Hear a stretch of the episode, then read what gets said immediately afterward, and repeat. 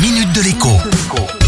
Bonjour à tous. Pendant les vacances scolaires, un enfant sur deux part passer une partie de ses congés dans sa famille proche, le plus souvent chez les grands-parents et parfois, eh bien, c'est chez un oncle ou une tante qu'il atterrit pour pouvoir jouer avec les cousins.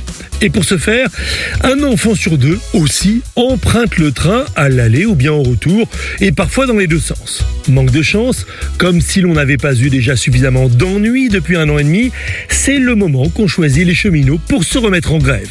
Un premier mouvement est prévu à la SNCF pour le 1er juillet et un autre pour le week-end du 3-4 juillet, spécialement pour les passagers des TGV Bon Marché Ouigo. Mon conseil du jour est donc le suivant. Si vous-même ou des enfants devez prendre le train sur ces dates-là, je ne saurais que trop vous conseiller de changer vos billets pour partir le vendredi si possible, ou bien sinon le lundi suivant. Bien évidemment, le risque qu'il n'y ait plus de place, ou bien que les places soient beaucoup plus chères le vendredi est avéré.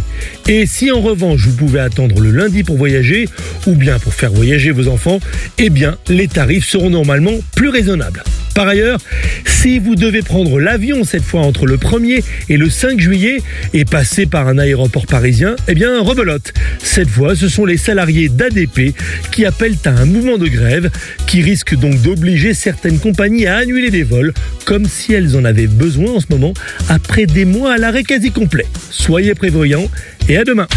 La minute de l'écho avec Jean-Baptiste Giraud sur radioscoop.com et application mobile Radioscoop.